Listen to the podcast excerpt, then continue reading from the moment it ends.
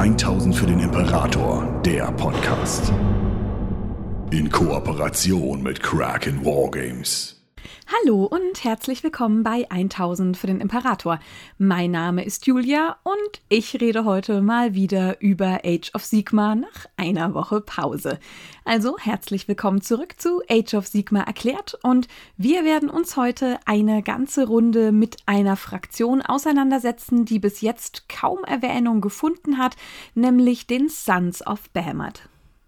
Und um diese Fraktion zu verstehen, muss man tatsächlich einen kleinen Blick auf die Familiengeschichte werfen und mit Behemoths Vater selbst beginnen. Das war Ymnok der Erste, ein Weltentitan, ein Gigant, der seinen Ursprung im Zeitalter der Mythen hatte und wie so über viele Dinge ist auch über ihn im Zeitalter der Mythen wenig bekannt. Und vor allem hier ist das Problem, dass Gargans keine sehr guten Archivare sind. Sie erzählen sich wenig Geschichten und wenn, dann sind sie auf das Wichtigste heruntergebrochen, da sie nicht so klug sind und sich schwer dabei tun, Informationen weiterzugeben. Was man aber sicher weiß, ist, dass Ymnok eine der ersten Gottbestien war, der erste der Titanen, ein Name, den man bis heute fürchtet, denn man erzählt sich sich darüber, was er getan haben könnte und wie er die Welt verändert hat. Sein Zorn soll damals so schlimm gewesen sein, sagen seine Kindeskinder, dass seine Keule, als er sie gegen die Welt richtete, mit ihrem Schlag der Realität zerbrach. Und so wurde die Welt zum ersten Mal in drei Teile geteilt, in das Land, das Meer und den Himmel.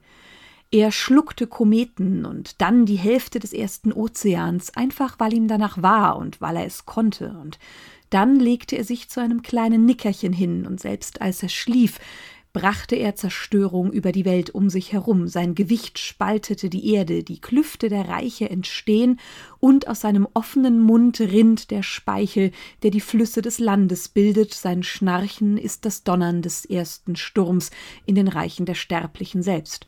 Und während Ymnok schläft, wachsen Behemat und seine Sippe in seinem Magen heran, Irgendwann sind sie groß genug, um zu verstehen, dass sie sich in den Eingeweiden ihres Urvaters befinden und möchten natürlich entkommen. Und derjenige, der die Idee hat, wie das Ganze nun bewerkstelligt werden kann, ist Behämmert selbst. Er braut, so sagt man, einen Schnaps im Marschland der Eingeweide seines Urvaters, und dieser Schnaps soll so widerlich gewesen sein, dass der schlafende Titan zu würgen begann, und mit dem grauenvollen Schnaps würgt er auch die Kinder aus seinem Leib nach oben. Aber zwei der Geschwister von Behemat waren nicht so klug, wie Behemat es war. Gorg und Amagorak waren ebenfalls durstig und sie betrinken sich an dem Schnaps ordentlich. So widerlich kann er wohl also dann doch nicht gewesen sein. Und als sie es dann irgendwie schaffen, auf der Zunge von Imnok allesamt anzukommen, streiten sie sich dort um das Erbrochene des Titanen, um es selbst fressen zu können. Während Behemat aus dem Maul entkommt, werden seine Geschwister niemals entkommen, denn Ymnok schließt den Mund schließlich wieder und schluckt sie erneut nach unten, und sie werden nie wieder gesehen. Behemat ist verzweifelt, er schlägt auf die Zähne von Ymnok ein, und aus den Splittern werden die ersten Berge der Welt, aber er öffnet seinen Mund nie wieder, und seine Geschwister bleiben verschollen. Behemat ist alleine. Was mit seinem Vater schließlich passiert, ist ebenfalls eine Geschichte von Legenden, aber das Ende ist klar. Ymnok wird im Lauf des Zeitalter der Mythen von Sigmar selbst erschlagen. Wie es genau passiert, wissen sie nicht, aber eine Sache ist klar, man sagt immer und allzeit, dass Sigmar selbst betrügen musste, um diesen großen Titanen zur Strecke zu bringen, denn in einem fairen, einem ausgewogenen Kampf hätte dieser kleine, lächerliche Gottmensch es niemals schaffen können, und so hat er, statt den guten Kampf mit Fäusten und Füßen auszutragen, seine widerliche Sturmmagie genutzt, um den Titanen zu fällen, und das nehmen sie ihm, zumindest jene, die sich ihm nicht als Söldner angeschlossen haben, bis heute sehr, sehr stark übel.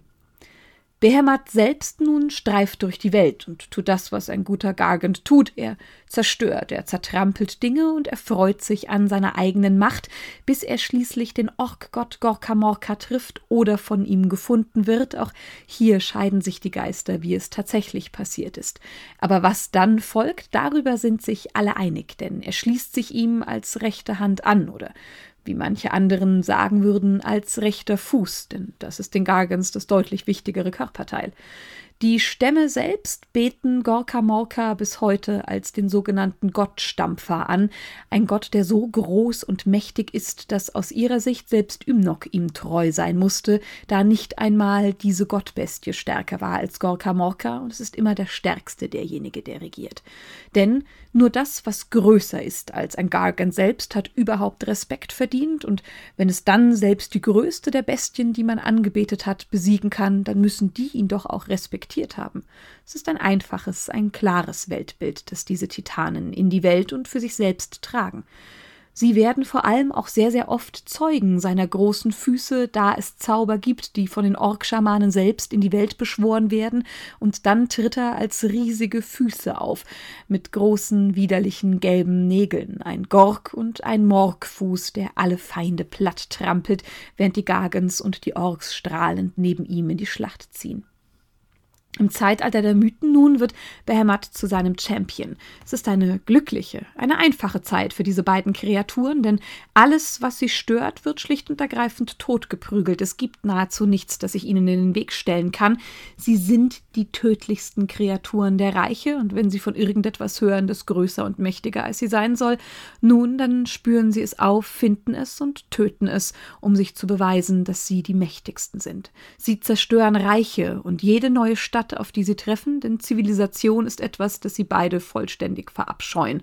Und wie schon sein Vater selbst züchtet Behämmert in seinem Magen und seinem Maul neue Gargans heran, die schließlich aus ihm heraus geboren werden und die dann in die Welt treten, um genau das zu tun, was sie von ihrem Vater gelernt haben, sich an Zerstörung erfreuen und alles niedertrampeln, was sich ihnen in den Weg stellt.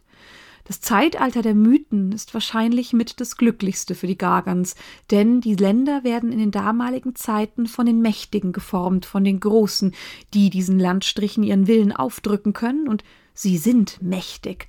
Und besonders ein Land hat es ihnen angetan, das Land der Bestie, Gur. Es ist die absolut perfekte Welt für die Gargans. Sie mögen auch überall anders in den Reichen der Sterblichen zu finden sein. Überall dort, wo es dunkle Höhlen, tiefe Wälder und Platz für ihre Leiber gibt, siedeln sie sich an.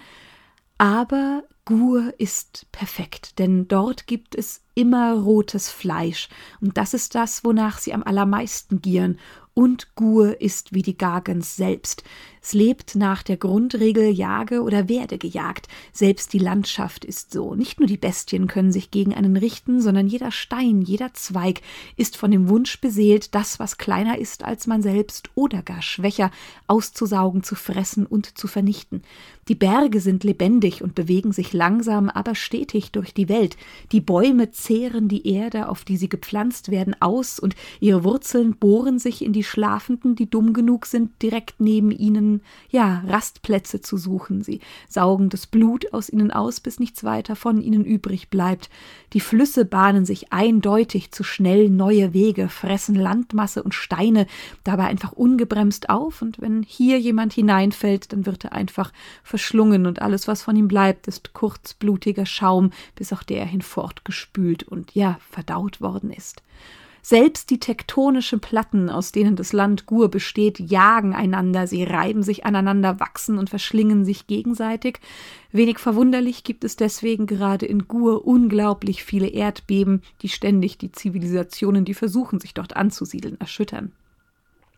Manche Bewohner, die Gargangs vor allem, glauben, dass Amnok alles mit seinen Füßen geformt hat.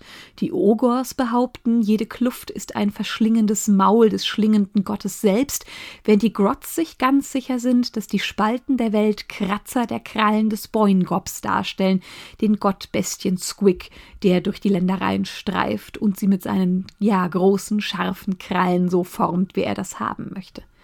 Und die Gargans nun sind, wie gesagt, wie das Land selbst. Sie bringen tiefgreifende Veränderungen überall dorthin, wo sie auftauchen. Sie sind eine fleischgewordene Spur der Verwüstung. Und das wirklich Furchtbare ist, dass die Verwüstung für sie Sinn und Zweck ihres Lebens ist. Es ist Zeitvertreib, etwas, was sie von der Langeweile der Welt abhält, und es gibt wenig, was man ihnen anbieten kann, damit sie damit aufhören, denn das ist schließlich das, was sie glücklich macht und wofür sie ihr Urvater doch auch geschaffen hat.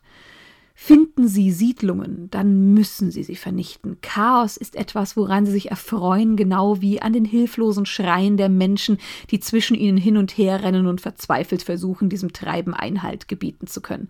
Und so ist es wenig überraschend, dass eine Siedlung bauen in Gur ein ständiges Abenteuer ist, der nackte Kampf ums Überleben. Und manche Menschen, ja, finden dort nicht nur ihre Heimat, sondern glauben sogar, sie könnten zu Jägern der Gargans werden. Sie zum Töten zu finden, ist doch wirklich einfach, aber sie dann wirklich zur Strecke zu bringen, ist eine absolute Kunstform geworden, die nur sehr, sehr wenige Sterbliche beherrschen, am besten sind darin vermutlich die Idoneth Deepkin geworden. Diese müssen sich aber auch mit einer ganz speziellen Sorte von Gargans herumschlagen, den Kraken-Eatern, die unerkannt durch die Meere wandeln, die gar keine richtige Spur der Verwüstung nach sich ziehen, die man verfolgen kann, denn sie reißen die Schiffe der ahnungslosen Reisenden an sich und zerren sie unter Wasser, um sie auszuplündern, nach Goldschätzen suchend und um die Leiber der Lebenden, die dort drauf gerade eben noch gefahren sind, zu fressen. Das ist nichts, was ein Diebkin lange tolerieren kann, und so befinden sie sich in einem ständigen Krieg gegeneinander. Und selbst das Reichstor dort ist wie Gur und die Gagens. Es ist groß und gierig und es heißt Fangatharak, das Schlundtor. Es ist im Gegensatz zu allen anderen Altoren auch nicht statisch, sondern es ist im Maul der Gottbestie mit dem gleichen Namen lokalisiert, der große Weltenwurm, wie man ihn auch nennt. Er ist so riesig, dass wenn er irgendwo hindurchkriecht, direkt neue Täler geschaffen werden, weil sein massiger Leib alles andere platt drückt und Erdwelle rechts und links von ihm aufhäuft. Einst hatte das Chaos ihn tatsächlich gebunden. Er war gefesselt an Kriecherfesten, Bestien mit Chaos Dreadholds auf ihren Rücken, und es gab göttliche Ketten, eine pro Festung, die man um den Leib des Weltenwurms geschlungen hatte, um ihn an Ort und Stelle zu halten. Aber dann kam das Ende der Reichskriegstore und ein Oruk-Kriegsheer eröffnete eine große Drei-Fronten-Schlacht. Die Oruks, die Stormcast Eternals und das Chaos selbst versammelten sich an diesem Ort, um eben um diesen Weltenwurm zu kämpfen und dann das Altor für die eigene Fraktion endgültig beanspruchen zu können. Aber es waren auf eine Art und Weise die Oruks, die es gewannen, denn die Kraft des Wag, die sie mit sich brachten, stachelte die Bestie derart auf, dass sie sich losreißen konnte von den göttlichen Ketten, die sie bis jetzt gefesselt hatten, und dann grub es sich einfach in die Ländereien von Gur ein, um fliehen zu können. Angeblich soll es jetzt irgendwo in den gurischen Herzlanden unterwegs sein, immer noch auf der Flucht vor denjenigen, die es erneut in Ketten schlagen könnten. Das Altor ist im Moment für alle Parteien verloren. Aber lange bevor das passiert, im Land der Bestie ziehen Gorka Morka und Behemmat fröhlich durch die Länder, ein widerwärtiges Duo für alle, die ihnen begegnen, und dann verändert sich aber etwas ganz Wichtiges in ihrer Dynamik, das die Geschichte der Gargens maßgeblich formen wird. Gorka Morka sucht sich einen Gegner, der ein kleines bisschen zu groß für ihn ist. Der trifft auf die Gottbestie Drakatoa, eine gebirgsähnliche Masse aus ursprünglichem reinen Bernstein, ein Wesen, das zutiefst bösartig ist und das alles Lebende einfängt, in sich aufnimmt, dann dort in dieser Bernsteinmasse erstickt und schließlich langsam verdaut. Ganze Städte wurden so ausgelöscht. Gorkamorka glaubt, er könnte diesem Ding Herr werden, nimmt seine große Keule und schlägt auf es ein und muss dann entsetzt feststellen, dass seine mächtigen Schläge keinerlei Effekt entfalten können, denn diese Gottbestie hat weder Knochen noch Organe und als er es merkt, ist es aber schon zu spät, denn sie hat es geschafft, ihn langsam aber sicher mit der zähen Bernsteinmasse zu umfließen, und dann versinkt er schließlich vollständig darin. Im Gegensatz zu allen anderen, die diese Gottbestie bis jetzt aber gefangen nahm, kann er nicht sterben, denn Gorka Morka ist zu mächtig, um einfach zu ersticken und um einfach von so etwas verdaut zu werden. Und so ist er einfach nur in dieser Masse gefangen, kann sich nicht befreien und wird über diesem Gefühl und dem Gedanken auch einfach nur immer wütender. Denn wie kann irgendetwas in dieser Welt es wagen, ihn, den großen Gorka Morka, gefangen zu nehmen? Schließlich ist es Sigmar, der auf ihn aufmerksam wird. Er befreit ihn, der große Orkgott ist jedoch äußerst undankbar, sieht in ihm einfach nur den nächsten Gegner und so beginnt der nächste große Kampf. Sie schlagen sich ganze zwölf Tage, bis sie sich schließlich auf eine Pattsituation einigen können und am zwölften Tag wird ein Frieden zwischen den beiden großen Kriegern beschlossen. Sigmar nimmt ihn in sein Pantheon auf. Gorka Morka wird Teil der Ordnung, auch wenn das vermutlich für alle Beteiligten und Gorka Morka selbst ein sehr seltsamer Gedankengang sein mag. Zudem übergibt er ihm das Reich der Bestie als ja sein Schutzherr. Er hat nun die Jagdrechte für Gur und bekommt zum einen den Auftrag, in Gur für Ordnung zu sorgen. Gorka Morka soll es jedoch auch überall sonst in den Reichen der Sterblichen tun. Er soll die tödlichsten aller Ungeheuer töten, die Sigmar ausmacht und gegen die er ihn schickt. Und das ist für Gorka Morka erst einmal eine wundervolle Aufgabe. Denn nun darf er das, was er eh schon getan hat, auch noch mit dem Segen des Pantheons der Ordnung tun und manchmal finden sie ihm sogar Gegner, die er selbst gar nicht gefunden hätte, weil er nicht wusste, dass sie dort sind. Und es hätte vermutlich eine gute, eine fruchtbare Zusammenarbeit werden können, hätte nicht das Chaos seinen Blick auf den Orkgott gelegt und begonnen, ihm Dinge einzuflüstern. Denn wenn er nun nachts die Augen schläft, träumt er davon, dass er nichts weiter ist als ein Sklave von Sigmar, sein Schoßhündchen, jemand, den er einfach nur missbraucht, um ja die Drecksarbeit zu erledigen. Und das kann doch der große Gorka Morka nicht wollen. Und natürlich fallen diese Worte auf fruchtbaren Boden, und Gorka Morka wird mit jedem Tag, der vergeht, immer noch unglücklicher und vor allem blickt er mit großem Neid auf Behemat, denn dieser tut den ganzen Tag das, was er will. Er hat schließlich keinerlei Pakt mit Sigmar abgeschlossen.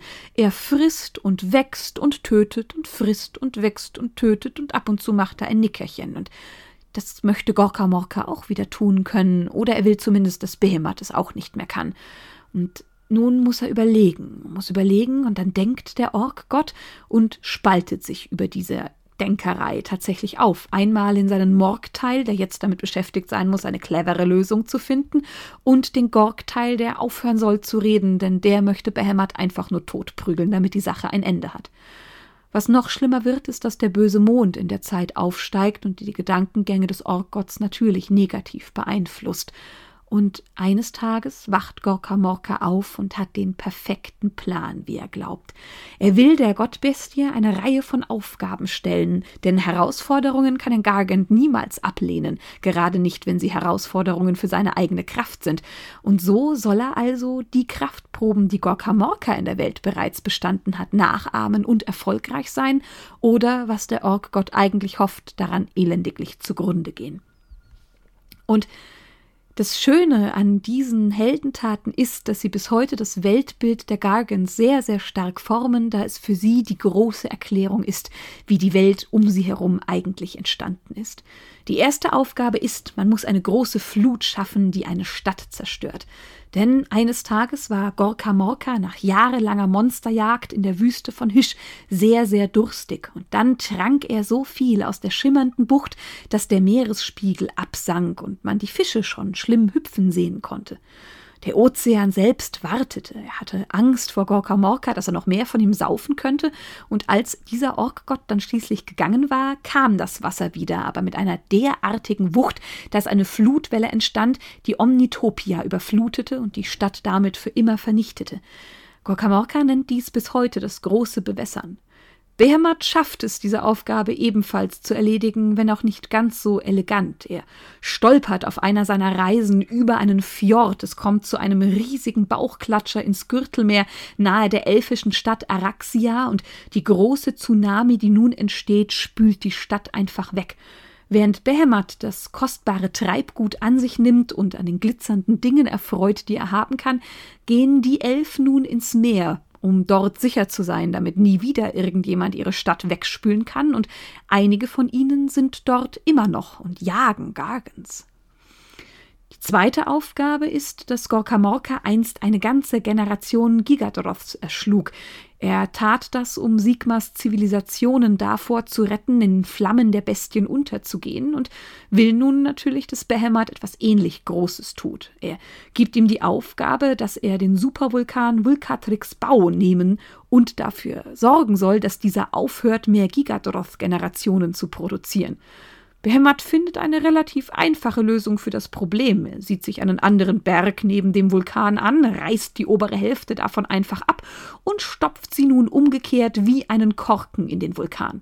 Das Problem ist nun aber, dass nach getaner Arbeit eine ganze Haufen von wütenden, rotbärtigen Duadin sich gegen ihn erhebt und Behemoth weiß sich nicht anders zu helfen, als seinen großen Fuß zu heben und sie einfach einmal alle zu zertreten. Das tötet sie leider nicht, aber seitdem sind diese kleinen, wütenden, rotbärtigen Duadin nur noch halb so groß, wie sie es einst waren, und auch ihre Kinder werden klein geboren. Das dritte ist, dass er sich gegen den großen Drachen Drakauthion selbst wenden soll, denn dieser rächte sich an Gorka Morka. Er soll ihn bei der Rettung aus der Bernsteinbestie, da Sigmar auf Drakauthion ritt, bewusstlos geschlagen haben, bevor er sich dem Gott des Donners widmete, und daraufhin schickte der Drache einen brennenden Meteorschauer. Da die Haut des Orkgotts jedoch so mächtig ist, hinterließ es nur Pocken, Narben und Schorf, und das zweite verheilte irgendwann. Nun also soll er das Gleiche tun.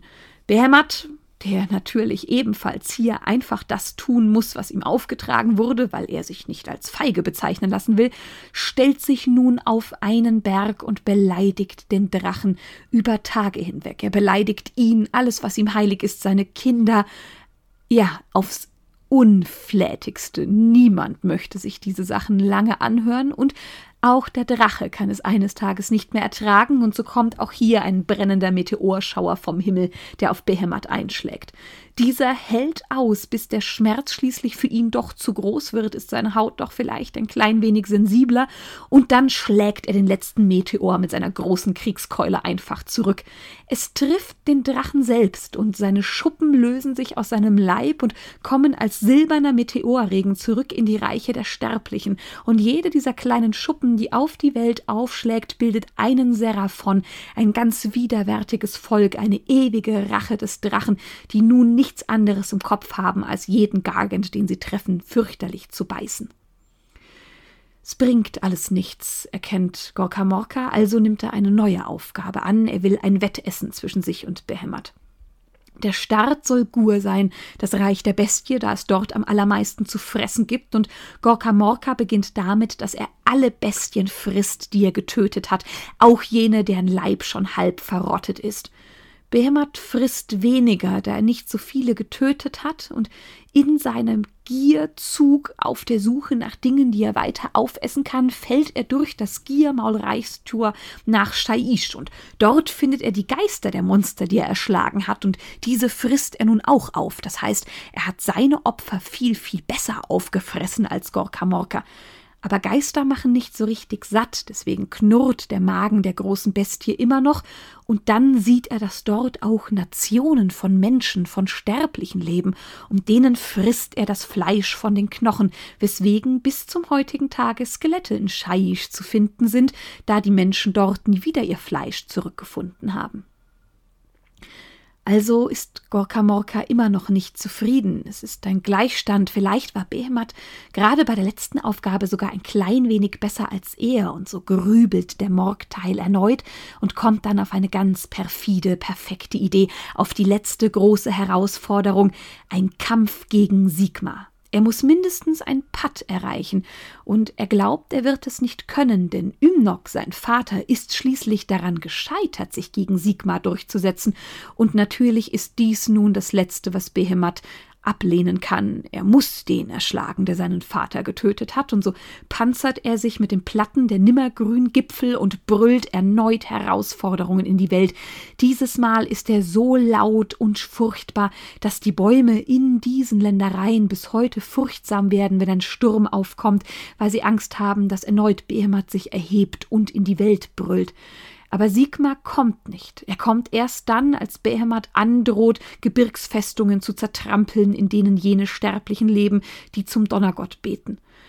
Die beiden treten gegeneinander an und es ist ein furchtbarer, ein brutaler Kampf. Ihr Blut führt dazu, dass es wie Wasserfälle von den Bergen fließt und schließlich trifft Sigmar ihn mit Galmaraz derart stark am Kinn, dass es jeden anderen Gegnern des Gottkönigs vermutlich getötet hätte.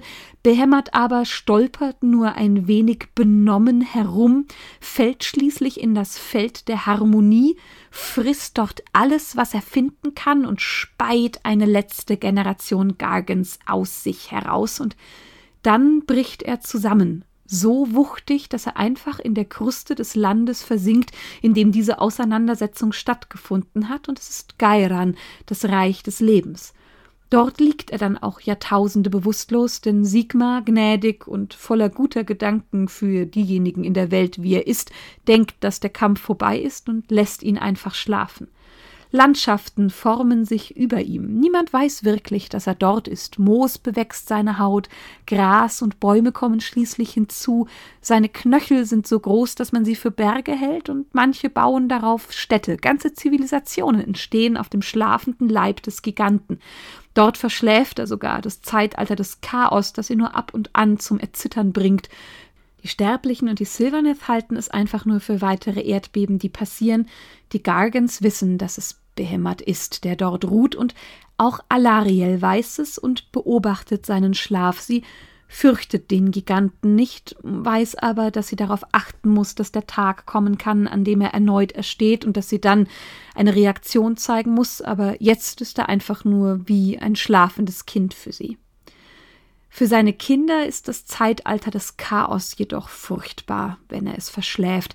Kriegsherren des Chaos wollen Ruhm, sie wollen sich in die Gnade ihrer Götter einfinden, und natürlich ist die Jagd auf die Gargans dafür eine ganz herausragende Methode, denn sie sind gute, große, widerliche Gegner, und gerade Korn ist äußerst zufrieden, wenn man so etwas zur Strecke bringt, und Dazu kommt, dass nun die kleinen Sterblichen, die man bis jetzt so einfach zertreten konnte, von den Chaosgöttern Dinge lernen, die es ihnen ermöglichen, den Gargans ernsthaften Schaden zuzufügen.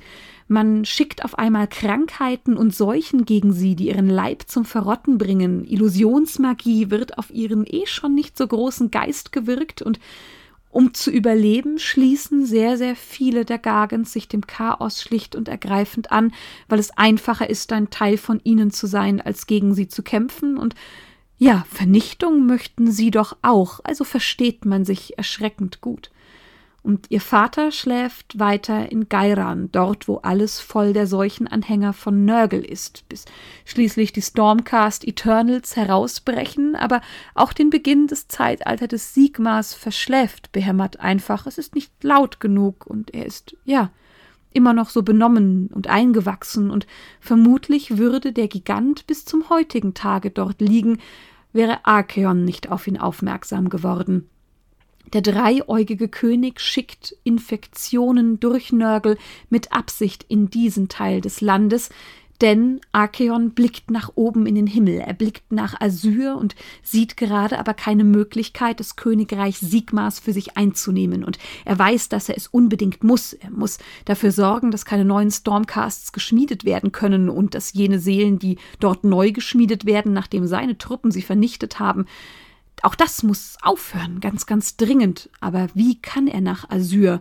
Und so entspannt sich ein widerwärtiger Plan. Er blickt auf die zwei Gottbestien Behemat und Ignaz und weiß, dass er sie versklaven kann, wenn er sich nur wirklich viel Mühe gibt. Und sie sind groß und mächtig genug, dass sie für ihn die Türen nach Asyr öffnen lassen können, damit er eintreten und seinen Erzfeind endgültig erschlagen kann.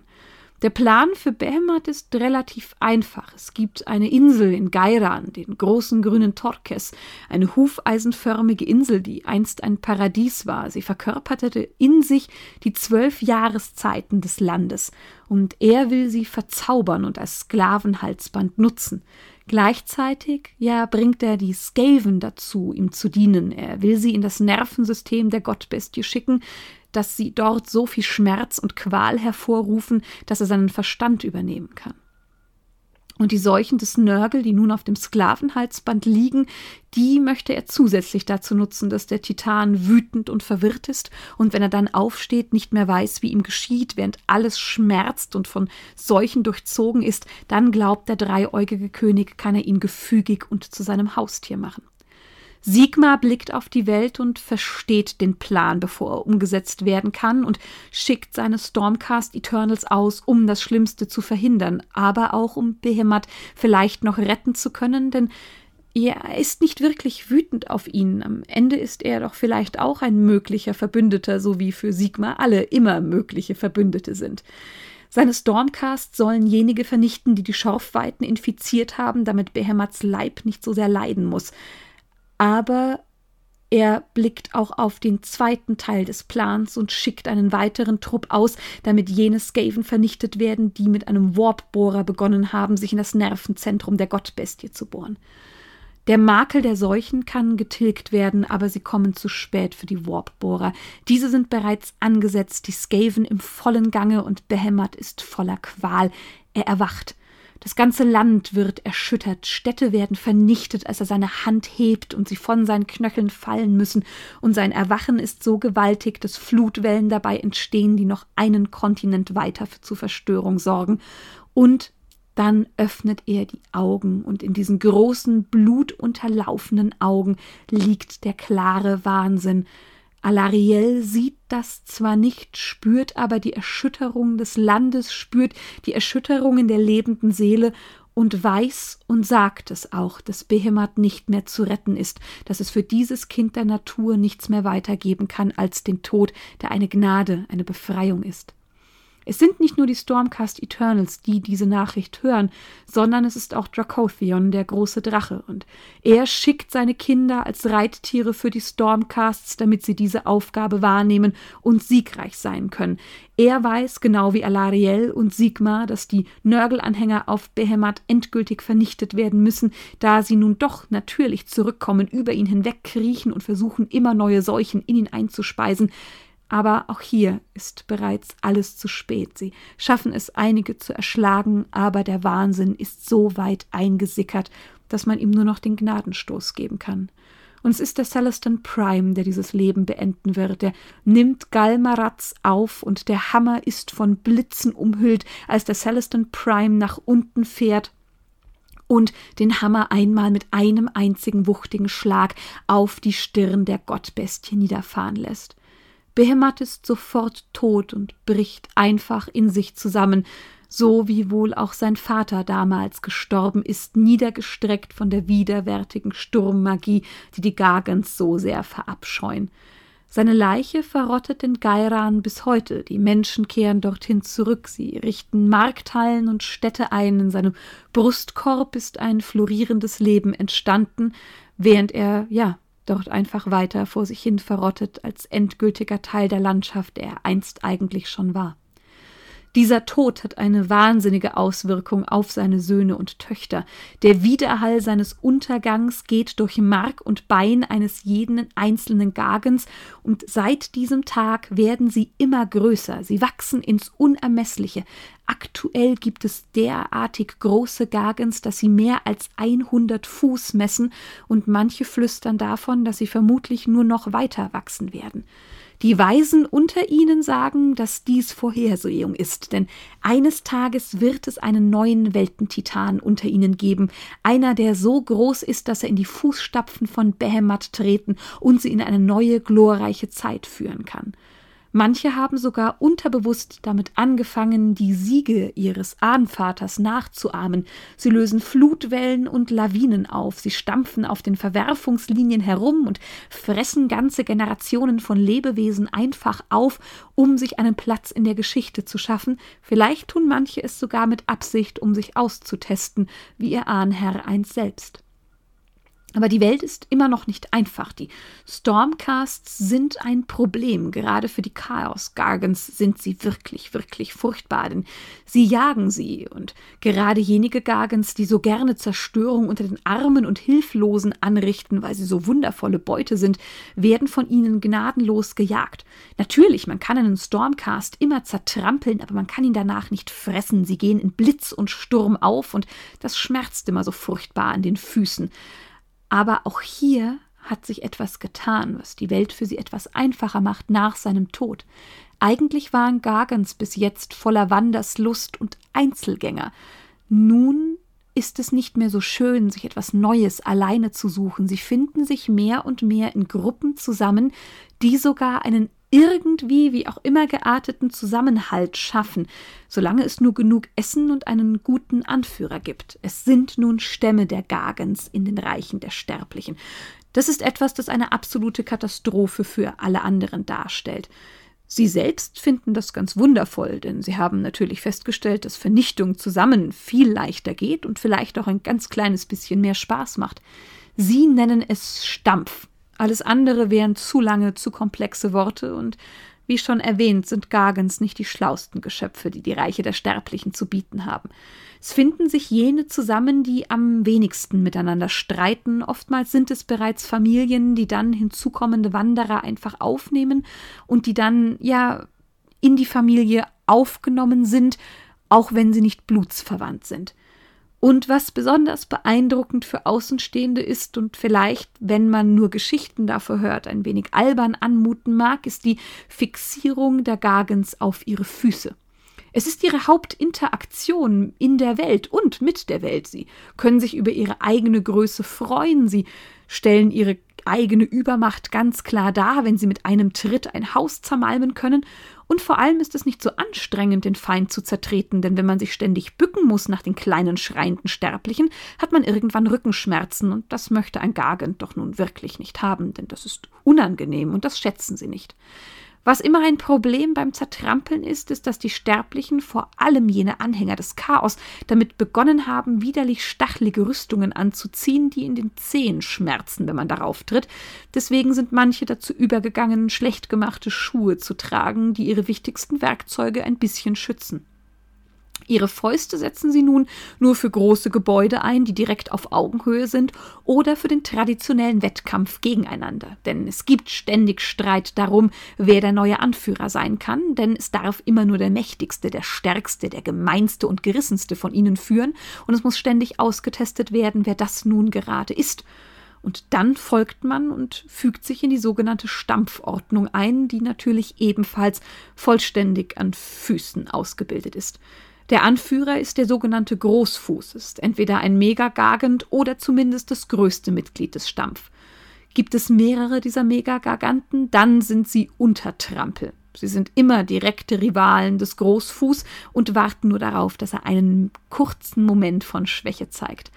Die Mancrusher Gargants sind wie die Zehen eines Fußes. Es sind diejenigen, von denen man am meisten hat. Man nennt sie Larcher. Die Zahl kann schwanken, aber man hat ja auch nicht immer genau gleich viel Zehen. Manche haben ja schließlich auch gar keine Zehen, weil sie sie an zu viel stachelige Rüstungen verloren haben. Deswegen ist es schön, Latscher zu haben, es ist aber nicht so wirklich wichtig. Und grundsätzlich zieht es sie natürlich alle immerhin zu den Größeren, immerhin zu denen, die sie anbeten und denen sie folgen können, und so verehren sie bis zum heutigen Tage Gorka Morka immer noch. Es ist Trotz allem natürlich nur eine Zwangsallianz, die Grundregeln folgt und die irgendwie miteinander agieren kann, aber ein guter Großfuß schafft es tatsächlich, Kriegsscharen zu bilden, die ganze Jahre halten und die sich sogar so sehr miteinander verbunden fühlen, dass man optische Merkmale entwickelt, die sie als beständige, zusammengehörige Gruppe auszeichnen. Farben, Gesichtsbemalung, Knochenschmuck, den sie sich gegenseitig in die Haare flechten. Wenn man sich ein bisschen Mühe gibt und Zeit finden kann, bevor man zertrampelt wird, kann man solche Dinge mittlerweile tatsächlich beobachten und in Geschichtsbücher eintragen. Etwas anderes, was passiert ist, ist, dass die Gargans verstanden haben, dass man sich als Söldner anheuern lassen kann. Eine Entwicklung, die von außen mit sehr, sehr viel Interesse beobachtet wird. Denn eigentlich sind Gargans instinktgetrieben und nicht wirklich schlau. Sie sind launenhaft und gierig. Aber im Zeitalter des Chaos haben sie erkannt, dass ihr Leben nicht mehr so einfach ist. Krieg war zuvor nur eine lustige, ja, Nebenbeschäftigung, etwas, wo man sein Fleisch gejagt hat, aber auf einmal ist Essen nicht mehr so leicht zu haben. Man muss sich vorbereiten, man muss Nahrungsvorräte anlegen und man stellt fest, in Armeen gibt es immer Schnaps, mit dem man bezahlt werden kann. Denn wenn die Gargens etwas an den kleinen Sterblichen lieben, vor allem an den Duadin, dann, dass sie Schnaps brauen. Die erste Berührung mit diesem Ideenbereich haben sie dank Ogor-Söldnern. Die bringen zwei Gargens, den Gebrüdern Gruck, bei, dass man bezahlt werden kann, wenn man für jemanden bestimmtes Leute zertritt. Wenn man nur irgendwie loyal ist und denjenigen, der einen angeheuert hat, nur im Notfall frisst, hat man auf einmal irgendwie ausgesorgt. Man wird immer irgendwo hingeschickt, wo man etwas zertrampeln kann und man bekommt Schnaps und Fressen. Und sie finden diese Grundsätze so spannend, dass sie eine Weile bei den Ogor-Söldnern bleiben, dann dort auch Dinge lernen wie Hinterhalte legen oder Pläne zu machen oder zum nächsten Tag vorauszudenken. Und als der Krieg vorbei ist, gehen die Brüder Gruck zurück zu den anderen Stämmen und erklären ihnen dieses Konzept. Alle Gargens sind unglaublich beeindruckt davon, dass man so auch sein Leben gestalten kann, glauben, dass sie etwas ganz Wahnsinniges entdeckt haben und nennen es ab da das große Geheimnis, das man nur hinter vorgehaltener Hand weitererzählen darf, nicht dass irgendjemand anderem einem diese Nahrungs- und Alkoholquelle am Ende noch stiehlt. Sie sind loyal, wenn man sie gut bezahlt, aber das bedeutet, dass jede Fraktion sie anheuern kann. Sie sind bei Sigma zu finden, sie sind in den Reihen der Untoten zu finden, aber natürlich auch beim Chaos. Gerade jene Gargans werden am Ende allerdings oftmals grauenvolle Monster, da sie natürlich von den Ideen und den Zaubern so angesteckt werden, dass sie sich mehr und mehr wandeln und am Ende ist von den Chaos Gargans von dem, was sie ursprünglich waren, nicht mehr sonderlich viel übrig und ihre Brüder und Schwestern halten sich von ihnen fern. Es scheint, als hätten sie einen Platz in der Welt gefunden, aber dann kommt das Zeitalter des Kummers, der Beginn der großen Invasion der Untoten. Und Zunächst ist dies, wenig überraschend, kein großes Problem für die Kinder Behemats, denn die Omen, die sich um sie herum zeigen, werden einfach ignoriert. Was interessiert es einen Gargant, wenn tote Krähen aus den Himmeln fallen oder Schlangenskelette wiederbelebt werden? Meistens sehen sie das überhaupt nicht oder nehmen es nicht wahr. Sie sehen vielleicht die brennenden Schädel im Himmel, aber das ist nichts weiter als ein seltsames Ereignis, das ihnen nichts anhaben kann. Und selbst das Nekrobeben, diesen großen Moment, als die Amethystmagie einmal alle Weltgesetze auf links dreht, ist für sie nichts Großes. Es ist außergewöhnlich, aber auf gar keinen Fall ihr Problem. Sie beobachten ein wenig neugierig interessiert, wie die Orks, die Grünhäute um sie herum unruhig werden und etwas von Todessturm reden. Aber das sind die Dinge, die passieren. Die Welt ändert sich und die Gargans bewegen sich weiter. Das Arcanum Optima, das im Anschluss kommt, nun macht etwas mehr Fragen auf sie. Haben denn nun auch mit einem Mal die ewigen Zauber in Gur, denn dort leben Schamanen und Hexen, die natürlich jetzt damit experimentieren oder ihre Magie nutzen müssen, um sich ihre Haut zu erwehren. Und die sehen sie nun doch mit ja, milder Faszination an, da sie so etwas nun wirklich noch nie gesehen haben. Was sie etwas mehr beunruhigt, ist, dass eine der vielen Gottbestien, die man dort gefangen genommen hat, auf einmal in ihrem Gefängnis zu toben beginnt. Aber gut, man versucht sich damit zu arrangieren, lernt, dass man manchen dieser ewigen Zaubern aus dem Weg gehen muss. Zum Beispiel begreifen sie, dass man die Purple Sun auf Shaiish nicht zertreten kann, denn dann wird der Fuß zu Amethyst und man kann ihn nie wieder nutzen. Und manche der Zauber, die man versucht zu greifen, schlagen einem die Hände ab. Das möchte man auch nicht, weil es weh tut. Also geht man dem einfach aus dem Weg und glaubt, dass man einfach weitermachen kann, aber dann kommen die Nighthorns und natürlich steigen diese auch in Gur aus der Erde und richten sich gegen alle Lebenden, weil sie die derart widerlich finden. Die Gargans sind zunächst nur einfach verblüfft. Ihr Verstand ist zu klein, ihr Wissen nicht ausgereift genug, um zu begreifen, was passiert und warum nun die Skelette, die sie bis gerade eben noch herumliegen haben sehen, sich auf einmal gegen sie wenden. Aber sie verstehen sehr schnell, dass man die Skelette auch einfach zerstampfen kann. Sie haben gerade zu Beginn auch einen absoluten Vorteil gegen die Nighthorns, denn nur wer voller Mut und Zuversicht ist, kann gegen sie erfolgreich sein. Wer ein ängstliches Schwert führt, der wird niemals auf einen Widerstand im Körper eines Nighthorns stoßen, der dafür sorgt, dass man das Skelett zerteilen kann. Und natürlich sind die Gargans dafür prädestiniert, furchtlose Gegner zu sein, denn Dafür verstehen sie viel zu wenig von der Welt, und bis zu diesem Zeitpunkt war Furcht kein Konzept, das ein Gargan jemals kannte.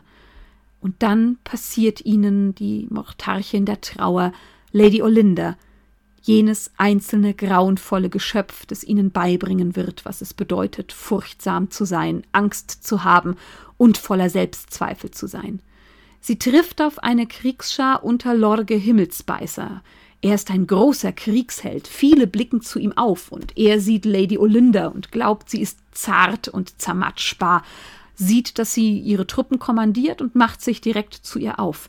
Dass dies eine schlechte Idee ist, bemerkt er nur weitaus zu spät. Sie ist eine mächtige, eine flinke Gegnerin, und als ihre zarten Knochenhände ihn schließlich berühren, verwandelt sie den riesigen Leib in schwarze Rosen, deren Blätter einfach im Wind vergehen.